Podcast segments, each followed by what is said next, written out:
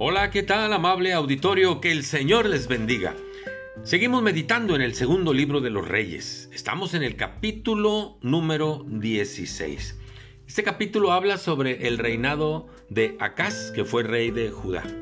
Y dice el versículo 2, cuando comenzó a reinar Acaz era de 20 años y reinó en Jerusalén 16 años y nótelo usted, y no hizo lo recto ante los ojos de Dios como lo había hecho David su padre.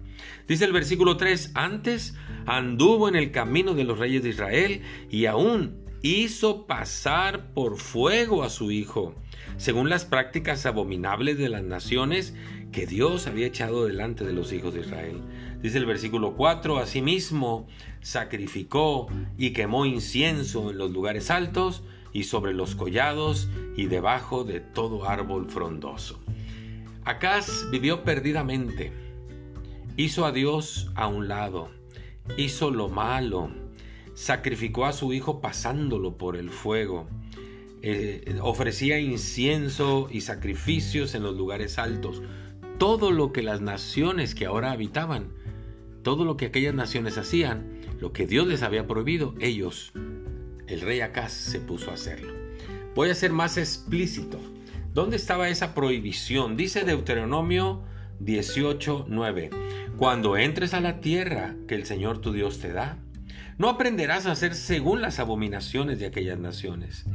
No sea hallado en ti quien haga pasar a su hijo o a su hija por el fuego. Eso es sacrificarlos.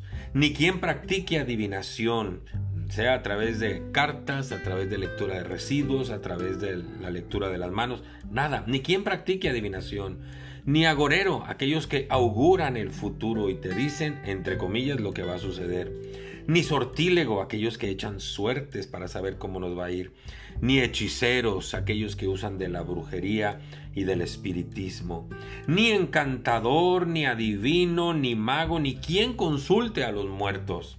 Y dice el versículo 12 de Deuteronomio 18, porque es abominación para con el Señor. Cualquiera que hace estas cosas, eh, que, son abominaciones delante del Señor y por esas abominaciones Dios echó a esas naciones de delante del pueblo de Israel. ¿Qué debemos hacer antes bien con aquellas abominaciones? Dice Pablo en Efesios 5:11, y no participes en las obras infructuosas de las tinieblas, porque eso tiene que ver con el diablo, sino más bien repréndelas. ¿Qué es lo que tenemos que hacer?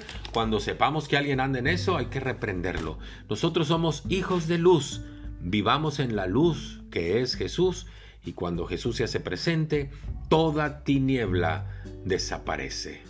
Muchas gracias, que Dios les bendiga, hasta pronto.